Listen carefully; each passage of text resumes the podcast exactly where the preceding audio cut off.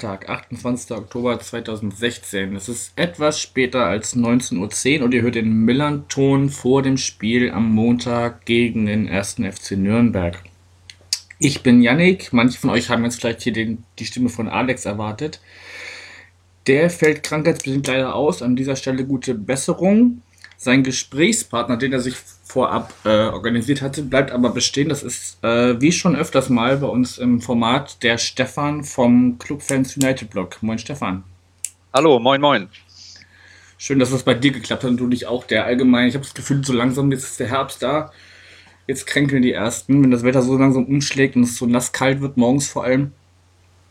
Ähm, also ich bin selber auch ein bisschen angeschlagen, von daher gut, dass du fit bist. Ja, ähm, wie gesagt, du warst schon öfters bei uns äh, zu Gast, auch mit deinem Kollegen von äh, vom eurem Blog, den ihr betreibt. Ähm, magst du dich trotzdem mal kurz in so ein paar Sätzen vorstellen, wer du bist, was du mit dem ersten FC Nürnberg zu tun hast und wie du überhaupt dazu gekommen bist, Fan des ersten FC Nürnberg zu sein?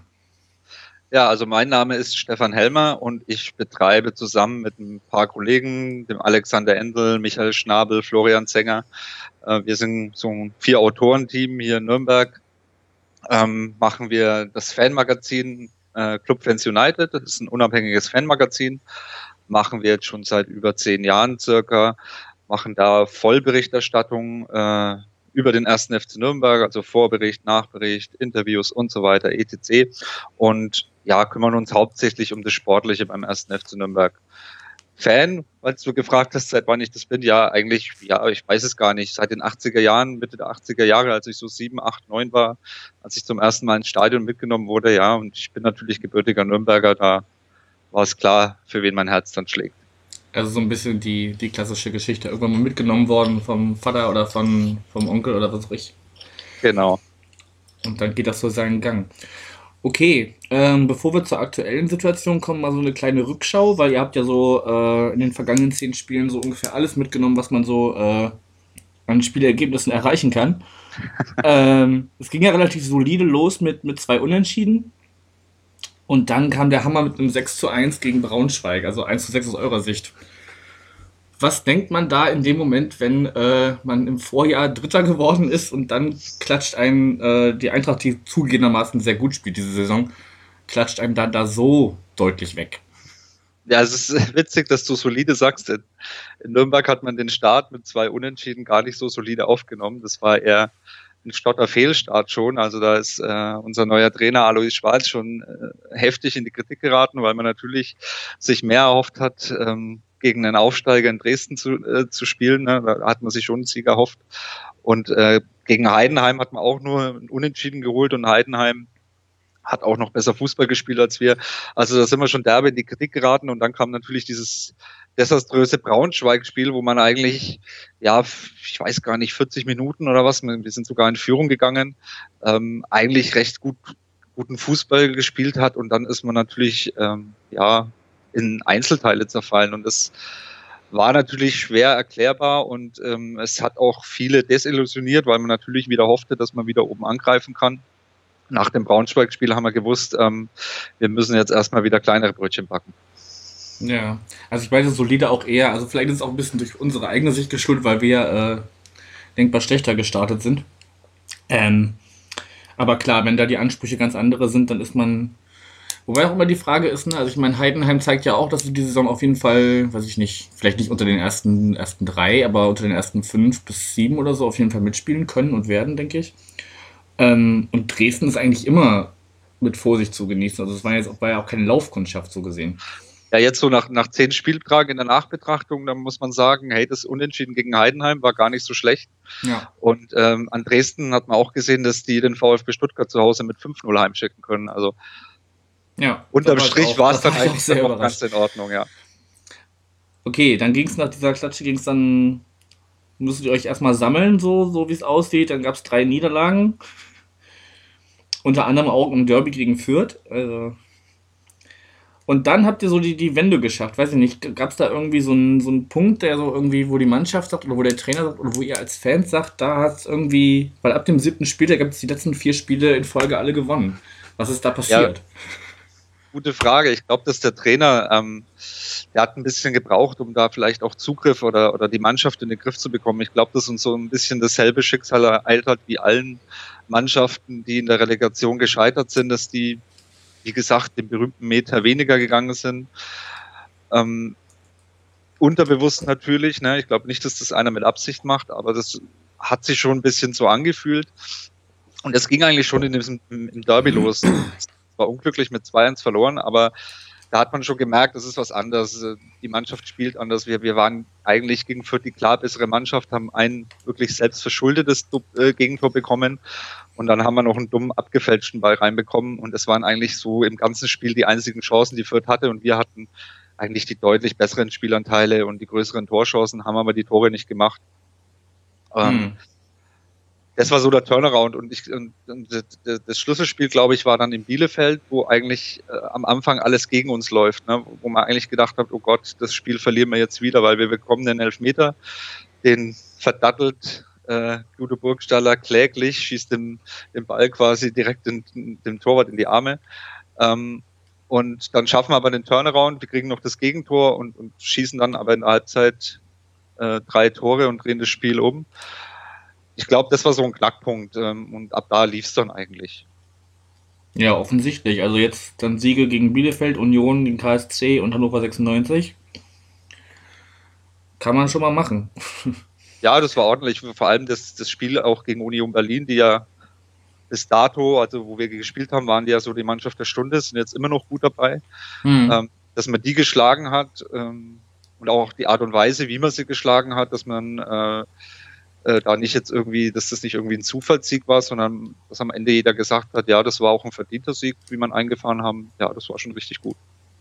Also, dass man gemerkt hat, man kann mit denen, die gerade oben mitspielen, auch durchaus mithalten. Genau, genau. Okay, also das dort unterm Strich nach zehn Spielen steht ihr jetzt auf dem achten Platz mit 14 Punkten. Vier äh, Siege, zwei Unentschieden, vier Niederlagen, also totaler Durchschnitt jetzt. Ähm, und ein Torverhältnis von 19 zu 18, also so, so solide. Natürlich, ja. ja. Bei den 18 Gegentoren spielt natürlich das Braunschweig-Spiel erheblich. Ja, klar, ja, klar. 19, 19 gegen 12 oder 19 gegen ein bisschen weniger sähe, das sähe schon besser aus. Das stimmt. Bochum. stimmt, da sind auch so viele Buden gefallen, stimmt. Das war auch krass. Okay, das ist so, jetzt sind wir schon, Stand jetzt, also wo siehst du den, den ersten FC Nürnberg jetzt so, Stand jetzt? Wo geht das hin? Kann man sich da jetzt stabilisieren oder ist eigentlich jedes Spiel, was kommt, eine neue Herausforderung und man fragt sich, können wir das oder können wir das nicht? Ja, das war eigentlich so die Frage vor dem Karlsruhe-Spiel. Da war so die einhellige Meinung, so, so hier auch in Medien und im Umfeld, dass das Spiel in Karlsruhe ein richtungsweisendes Spiel wird. Das haben wir 3 zu 0 gewonnen und haben danach noch Hannover geschlagen und das auch wieder ähnlich wie gegen Union Berlin, nicht unverdient, sondern schon sehr verdient. Ähm, ja, ich sehe uns eigentlich ganz klar, ich bin Clubfan, ne? ich, ich sehe uns natürlich lieber oben als unten. Hm. Ähm, zweite Liga ist immer schwierig, weil, äh, wie gesagt, da kann jeder jeden schlagen. In dieser Saison ist es vielleicht sogar noch ein bisschen enger als letztes Jahr, weil du, ich glaube, aktuell hast du bloß Braunschweig, die da vorne wegmarschieren. Der Rest ist trotzdem noch immer recht eng beisammen und äh, da verliert auch immer mal einer und, und rennt nicht äh, Braunschweig hinterher, so ungefähr. Ähm, ja, es bleibt spannend. Also ich glaube, äh, in Nürnberg, Alois Schwarz macht jetzt hier gute Arbeit und ähm, wie gesagt, ich, ich hoffe, dass es mehr nach oben als nach unten geht. Ja. Ja, mit der Formulierung, da kann jeder jeden schlagen, das ist ja auch so eine schöne klassische Trainerformulierung. Ich glaube, so oder so ähnlich hat äh, Alois Schwarz sogar in der Pressekonferenz jetzt vor dem Spiel gesagt. Ähm, ihr habt mit ein paar Dauerverletzten zu kämpfen, unter anderem unseren Ex-Spieler Alushi. Ja, ähm, und irgendwie noch drei, vier andere. Sind das, sind das äh, Kräfte, die euch sehr fehlen oder gibt es da adäquaten Ersatz momentan? Also bei den Langzeitverletzten, da gehört der Alushi, wie du schon sagtest, dazu, Tom Parker, Eras und Markreiter. Eras und Markreiter schmerzen uns natürlich sehr, weil ähm, neben Markreiter ist auch Bultus aktuell der andere Innenverteidiger angeschlagen. Hm. Und ähm, ja, das, das tut uns schon weh. Da, da merken wir schon, dass, man, dass uns da Substanz fehlt. Momentan wird auch schon gegen Schalke und auch schon im Spiel gegen Hannover äh, durch Lukas Mühl äh, wurde da äh, Bultus zum Beispiel ersetzt. Der macht's nicht schlecht, das ist ein ganz junger Spieler, aber der macht eben auch Fehler und ähm, das ist natürlich so, ein, so, ein, so eine kleine Schnittstelle, wo, wo man es knacken könnte. Auf der anderen Seite Möwald und Behrens, glaube ich, sind auch noch fraglich momentan. Ich glaube aber, dass beide spielen können. Mhm. Ja, von daher ähm, ist der, sind die einzigen Ausfälle, die uns wirklich wehtun, eigentlich die, Patrick Erras, der jetzt schon ziemlich lange mit seinem Kreuzbandriss ausfällt und natürlich Georg Markreiter. Okay. Ähm, nun habt ihr ja am, ähm, wann habt ihr gespielt? Dienstag oder Mittwoch? Mittwoch, ne? Mittwoch, ja. Ja. Ähm, zumindest vom Ergebnis her und was, wie man so hört, von der zweiten Hälfte her schon sehr umkämpft gegen Schalke 2 zu 3 verloren. Ähm, wie kann man jetzt, habe ich mich gefragt, wie kann man das, äh, das Spiel im Pokal mitnehmen in die Liga? Also was, was, also ich würde zum Beispiel bei uns würde ich sagen, dass die Mannschaft wieder gesehen hat oder dass auch wir Fans gesehen haben, dass die Mannschaft, wenn sie will, auch zumindest kämpfen kann, auch wenn es dann spielerisch am Ende nicht reicht. Aber zumindest draufrennen, einfach mal in den Zweikampf reingehen und nicht einfach zugucken. Ähm, ich habe jetzt das Spiel von euch nicht gesehen, aber was, was kann man da von der Einstellung, von der, von der Leistung her mitnehmen in, in die Liga? Also es war, ein schwieriges Spiel gegen Schalke. Es 2 zu 3 hört sich ganz gut an. Es hätte auch äh, viel schlimmer kommen können. Ne? Mhm. Wenn Schalke seine, seine Chancen da genutzt hätte, die, die erste Halbzeit, die haben wir eigentlich, ja, da haben wir genau den Fehler gemacht, dass wir das versucht haben, was man vielleicht, äh, was sich vielleicht auch viele in den Relegationsspielen gegen den Erstligisten, gegen Eintracht Frankfurt gewünscht hätten, dass wir da mitspielen, dass wir da mutiger sind. Das waren wir. Wir haben versucht mitzuspielen. Wir waren mutig und haben uns dann die Tore gefangen. Und dann stand es halt zur Halbzeit 0-3 und du wusstest eigentlich, ja, der Käse ist hier gelaufen. Ne? Also das Versuch war es wert so ungefähr, aber ja. ähm, unsere Pokalsaison ist jetzt hier in der Halbzeit schon zu Ende. Ähm, dann hat man ein bisschen Glück auch in, am Anfang der zweiten Halbzeit, weil da halt Schalke durchaus erhöhen können. Ähm, dann hat man gemerkt, Schalke nimmt ein bisschen den Druck raus, lässt äh, geht es ein bisschen lockerer an und dann haben wir aber wieder angezogen und wurden auch prompt belohnt mit, mit Toren. Das eine haben wir, es war zwar ein Eigentor, aber das haben wir eigentlich fast erzwungen. Das andere war ein klarer Elfmeter. So haben wir es nochmal spannend gemacht und am Ende waren die Fans eigentlich alle zufrieden im Stadion und haben der Mannschaft nochmal applaudiert. Mhm. Ähm, was man da mitnehmen kann, ich denke, die zweite Halbzeit kann man da ganz klar mitnehmen, wobei wir eigentlich nach den vier Siegen jetzt in der Liga eigentlich nicht viel Motivation brauchen. Ne? Und das muss man nicht aufbauen. Wir haben gegen Schalke 04 2-3 verloren. Das ist in Ordnung, das kann passieren. Schalke ist äh, auf jeder Position um ein Vielfaches besser besetzt als wir. Von daher munter putzen, weitermachen. Mhm. Okay. Ja, dann äh, wurde auf der Pressekonferenz gesagt, gesagt, wenn wir jetzt so langsam auf das Spiel am Montag kommen, ähm, mit 2600 habt ihr euer, euer Kontingent komplett ausgeschöpft. Ja. Wirst du auch da sein oder guckst nee. du dir das vom Fernseher an? Hamburg, Hamburg ist am Montagabend leider zu weit für mich. Ja, so geht es mir auch mit vielen Spielen. Ich wäre auch gerne nach Würzburg gefahren die Woche drauf für uns, aber wie du schon sagst, lange Strecken auf Montag spielen ist immer Käse. Freitags kann man das immer noch irgendwie hinkriegen. Ja. Wenn man irgendwie früh losfährt oder früh von Arbeit abhaut, aber naja, okay. Wo, guck, wo verfolgst du die Spiele dann? Ich würde es mir auf äh, Sky wahrscheinlich angucken zu Hause. Einfach zu Hause auf der Couch, okay. Genau. Gut. Ähm, ja, was, was, äh, wie würdest du es einschätzen? Was wird das für ein Spiel? Ich glaube, es wird ein äh, extrem schwieriges Spiel, weil St. Pauli, glaube ich, aktuell ganz schwer einzuschätzen ist, vor allem gerade nach der, nach der Brandrede von eurem Trainer, von Ewald Lieden. Hm das ist natürlich gefährlich, sowas weiß man nicht. Ist es jetzt die letzte Patrone, die Linien da verschossen hat? Ne? Ähm, jetzt stellt sich die Frage, hat die Mannschaft noch so viel Respekt vor dem Trainer und, und äh, reißt sich am Riemen und stößt den Bock um und, und wirft alles rein? Oder ist vielleicht da schon ein Tischtuch zerrissen? Ich bin da natürlich ähm, weit weg von St. Pauli. Ich sehe das bloß aus der Ferne, habe bloß quasi diese Pressekonferenz, diese Brandrede von Lieden gesehen und bei mir kam sofort der Gedanke, ups, Da hat sich aber was angestaut und wenn, wenn der Trainer dann schon immer die, die Mannschaft in die Pflicht nimmt, wenn es dann schon so weit ist, wenn er sich schon nicht mehr schützend vor die Mannschaft stellt, sondern mehr schon am Anprangern ist, ist immer gefährlich. Aber wie gesagt, da bin ich zu weit weg. Ähm, so gesehen würde ich sagen, ja, 50-50 muss man mal gucken. Ne? Also wir haben natürlich Selbstvertrauen. Wir haben viel Selbstvertrauen in der Liga gesammelt. Wir haben jetzt auch äh, die letzten Spiele alle zu Null gespielt. Ähm, werden da kompakt auftreten, denke ich, äh, am Millantor. Und äh, ja, dann schauen wir mal, was dabei rauskommt. Ja, um auf die äh, PK nochmal zurückzukommen, die du ansprichst. Ähm, er hat halt vorher in sämtlichen, weiß ich nicht, entweder in Interviews nach dem Spiel oder auch in Pressekonferenzen äh, so mantramäßig gesagt, die Mannschaft möchte da zusammen raus und wir schaffen das und wir kommunizieren ganz viel und das konnte man so, also zumindest mir ging es so als Fan dann irgendwann nicht mehr hören, wo man sich so denkt, ja, haben wir jetzt verstanden. Ihr versucht es, aber es klappt ja anscheinend nicht. Und äh, ich persönlich fand es ganz gut, dass er da mal ein bisschen Tacheles geredet hat, sozusagen. Ja, glaube ich auch, dass das dem Fan von St. Pauli richtig gut tut, sowas. Ne? Aber so aus der Ferne betrachtet, so ähm, ja, äh, objektiv betrachtet, äh, mhm. wenn man da nicht so drinsteckt und das so ein bisschen so von außen beäugt, dann denkt man schon, uh, das ist eine gefährliche Gemengelage. Ja klar, ist halt die Frage, wie es jetzt angenommen wird. Ne? Wobei halt, wie gesagt, das Spiel gegen Hertha gezeigt hat, ähm, dass sie durchaus kämpfen können, auch wenn es am Ende nicht langt. Aber sie sind wirklich dann immer äh, wirklich auch mal den Ball hinterher und haben nicht gedacht, okay, jetzt kann ich den nicht mehr kriegen, jetzt muss der andere sich kümmern. So. Also die Verantwortung immer so abgegeben. Das war ja vor allem das, was äh, Ewald da sehr bemängelt hat, dass sich da keiner in der, in der, in der Verpflichtung sieht.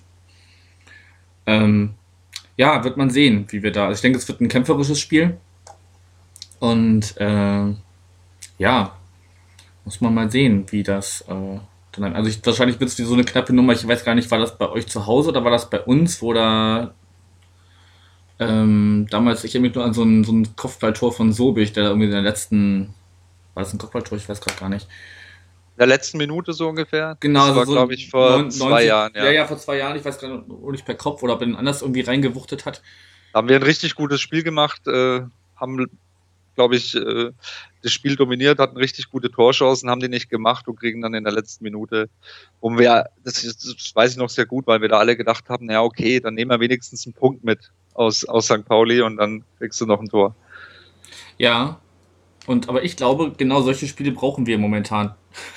weil wir haben jetzt ja. so viele, so viele Sachen bei einer ordentlichen Leistung knapp verloren oder nur unentschieden gespielt, weiß ich nicht, gegen KSC und 60 so, das da waren die Punkte unterm Strich einfach zu wenig am Ende. Und ja, vielleicht brauchen wir mal so ein, so ein Arschlochspiel, wo wir einfach ne, nicht die bessere Mannschaft sind, aber am Ende stehen drei Punkte auf unserer Seite. Ja, hoffentlich nicht gegen uns. Ja, gut, das ist. kann man sich nicht immer aussuchen. Ja. Ja, willst du einen Tipp abgeben für, für Montag oder lässt du dich lieber überraschen? Es tut mir leid, aber ich sage jetzt mal 0-2. 0-2, okay. Ich sage ein knappes 1-0 für uns. So wie damals. Ja. es, muss nicht, es muss nicht erst in der 90. plus irgendwas fallen, aber. In der 90. tut es mehr weh, als wenn es in der ersten Halbzeit Das stimmt. Okay, dann ist es vielleicht nicht ganz so bitter. Dann machen wir es irgendwann zwischen der 70. und 80. Dann ja. könnt ihr euch damit abfinden und dann passt das schon. Ähm, genau. Okay, und jetzt das soweit zum Spiel. Ich hatte auf eurer Homepage, ich habe mich ja so ein bisschen noch belesen jetzt im Vorfeld. Ähm, eure Amateurmannschaften spielen auch am Wochenende. Und zwar spielen die U21 und die U17 gegen den FC Bayern und die U19 gegen Augsburg. Verfolgst du so, also es gibt ja bei uns auch viele, die die U23 viel verfolgen und da auch hinfahren. Verfolgst du auch die Amateurmannschaften oder eher nicht so? Also von den Ergebnissen her auf jeden Fall. Ähm, aber bei uns im Autorenteam, da gibt es den Florian Zenger, der kümmert sich intensiv bei uns äh, um die Amateure und schaut sich das auch viel an und berichtet auch immer wieder dazu und äh, ist auch immer bei den, bei den Heimspielen zumindest mit dabei. Ah, okay. Von der von, von allen Jugendmannschaften und nur von der U21. Nur von der U21. Okay, das ist, das ist quasi die eure zweite. Direkt, genau, die spielt in der Regionalliga Bayern. Okay, okay. Wie ist da so der, der Durchlass zur, zur ersten? Gibt es da ab und zu mal wen, der, der den, den Sprung schafft? Ja, momentan gibt es wieder mehr. Letztes Jahr natürlich äh, unser Kronjuwel mittlerweile, Patrick Erras, der da quasi ähm, durchgereicht wurde in, in, die, in die erste Mannschaft, in die Profimannschaft und von Anhieb an mit seiner ersten Einwechslung, mit seinem ersten Spiel eigentlich solide, super gespielt hat.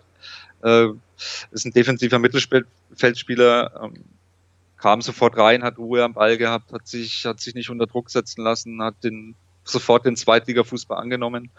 Äh, aktuell haben wir natürlich äh, mit Cedric Teuchert einen Stürmer da, der immer wieder eingewechselt wird, äh, momentan so eine kleine Jokerrolle hat äh, und jetzt auch schon sein zweites Bundesligator geschossen hat. Ähm, natürlich Lukas Mühl, der momentan in der Innenverteidigung spielt, auch kein schlechter. Ähm, jetzt gegen Schalke hat äh, Kammerbauer äh, sein Debüt gehabt bei den Profis. Und ja, also da tut sich schon was. Muss halt sehen, mhm. äh, ist jetzt halt alles noch recht am Anfang, muss man halt mal so mal im Jahr gucken, wie sich die Spieler dann entwickelt haben. Ne? Ja, klar. Ich meine, gut, der, der Schritt ist dann oftmals nicht zu verachten, ne? Also je nachdem auch, wie, wie hochklassig die, die erste Mannschaft spielt. Ja, jetzt ist es natürlich einfacher, wo wir in der zweiten Liga sind. Wir hatten auch mhm. immer wieder viele Talente, wo wir Erstligist waren. Ähm, die da rangeschnuppert haben, die auch immer wieder mal gespielt haben und die, die, ja, wo wir uns auch Hoffnungen gemacht haben, dass die, dass die dann durchstarten und den Durchbruch starten. Äh, aber von denen hat es leider, ich glaube, nur Philipp Wollscheid hat es geschafft, der jetzt irgendwo in, in, England bei Stoke City, glaube ich, spielt. Okay. Und ansonsten, ähm, ja, sind die jetzt alle, wie man schon sagt, in der Versenkung verschwunden. Ne? Hm. Ja gut, da ist die Luft vielleicht doch ein bisschen äh, sehr dünn dann in der ersten Liga wenn man so mit der, ja. mit der, mit der zweiten in der Regionalliga spielt, ist das schon ein immenser Sprung. Okay. Gibt es sonst noch irgendwas, was beim, was bei euch gerade brennt, nicht brennt? Ja. Mich wundert, dass du, dass, dass du gar nicht nach Michael Meske gefragt hast. Ähm, das mag daran liegen, dass ich ja eingesprungen bin. Vielleicht hat der Alex da mehr so. nachgehakt. Ich okay. habe mich jetzt nur wirklich sehr grob belesen. Du kannst gerne äh, da noch drauf eingehen. Nee, ich glaube, wir sind in Nürnberg sehr zufrieden mit ihm. Ich glaube, das war in Anführungsstrichen ein guter Transfer für uns. Okay. Ist ein sehr, sehr geradliniger Typ, ähm, von der Rhetorik sehr, sehr gut. Ähm, und der, was er natürlich gleich von Anfang an geschafft hat, war ähm, das, das Vertrauen der Fans und der Mitglieder zu gewinnen, gerade auch auf der letzten Jahreshauptpaarsammlung. Ähm, sehr gute Rede gehalten, transparent die finanzielle Lage präsentiert, ähm, aber auch keine Panik aufkommen lassen. Und wir sind ja finanziell jetzt nicht gerade auf Rosen gebettet. Mhm. Das macht er gut. Also alles solide bei euch momentan. Also auch wenn man die, die sportliche Leistung noch ein bisschen ausbauen kann, dann jetzt. Ja, finanziell ist es natürlich nicht solide, aber zumindest auf den, auf den Vorstandsposten fühlt es sich sehr solide an und äh, es macht Hoffnung, dass das äh, Michael Meske den Kahn aus dem Dreck äh, ziehen kann. Okay. Wo, wo steht ihr da finanziell äh, Liga über, also in der Liga betrachtet? Ja, wir haben natürlich Schulden, ne? wir haben natürlich äh, hohe Verbindlichkeiten. Ähm, das ist natürlich alles äh, noch äh, Altlasten, sage ich mal, aus dem Abstiegsjahr, wo wir natürlich, wie es jeder andere Verein auch gemacht hätte, wahrscheinlich an unserer Stelle, ähm, versucht hat, mit Risiko und, und viel Geldeinsatz äh, einen, einen Aufstieg zu erzwingen. Das ist uns nicht gelungen, das ging eher nach hinten los und ja, daran haben wir jetzt aktuell zu knappern und ähm, uns wird nichts anderes übrig bleiben, als, als wieder Transferlöse zu erzielen. Das ist halt momentan unser, unser Los. Mhm. Also eine gute zweite Liga spielen und dann die, die besten Spieler abgeben, um sich, um sich ja, finanziell zu, als, zu Oder halt, es klingt jetzt ein bisschen äh, ist natürlich mit einem Lachen und einem weinenden Auge, aber wenn Patrick Erras wieder fit wird und ähm, der spielt so weiter wie vor seiner Verletzung, dann äh, weckt er natürlich Begehrlichkeiten in der ersten Liga, das ist ganz klar. Mhm. Und natürlich ist es schade dann, wenn du so einen Spieler hast, der, der hier noch aus der Region kommt, ähm, der hier den Durchbruch schafft, wenn du den dann abgeben musst. Auf der anderen Seite musst du sagen, ja, wir brauchen aber das Geld. Ne? Ja. Das ist dann immer die, die bittere Pille, die man schlucken muss. Ja. Gut. Sonst hättest du jetzt nichts weiter anzumerken. Was Nein. noch irgendwie. Okay. Ähm, dann danke ich dir fürs Gespräch. Sehr gerne. Und wünsche dir ein, ein äh, hoffentlich unterhaltsames Spiel am Montag auf der Couch. Dankeschön. Also gucken, ich werde wahrscheinlich in meine Stammkneipe gehen hier in Berlin. Ich bin ja auch Exil-Fan. Ähm, und dann schauen wir mal, was bei rumkommt. Alles klar, vielen Dank. Okay, noch einen schönen Abend. Ciao. Ciao.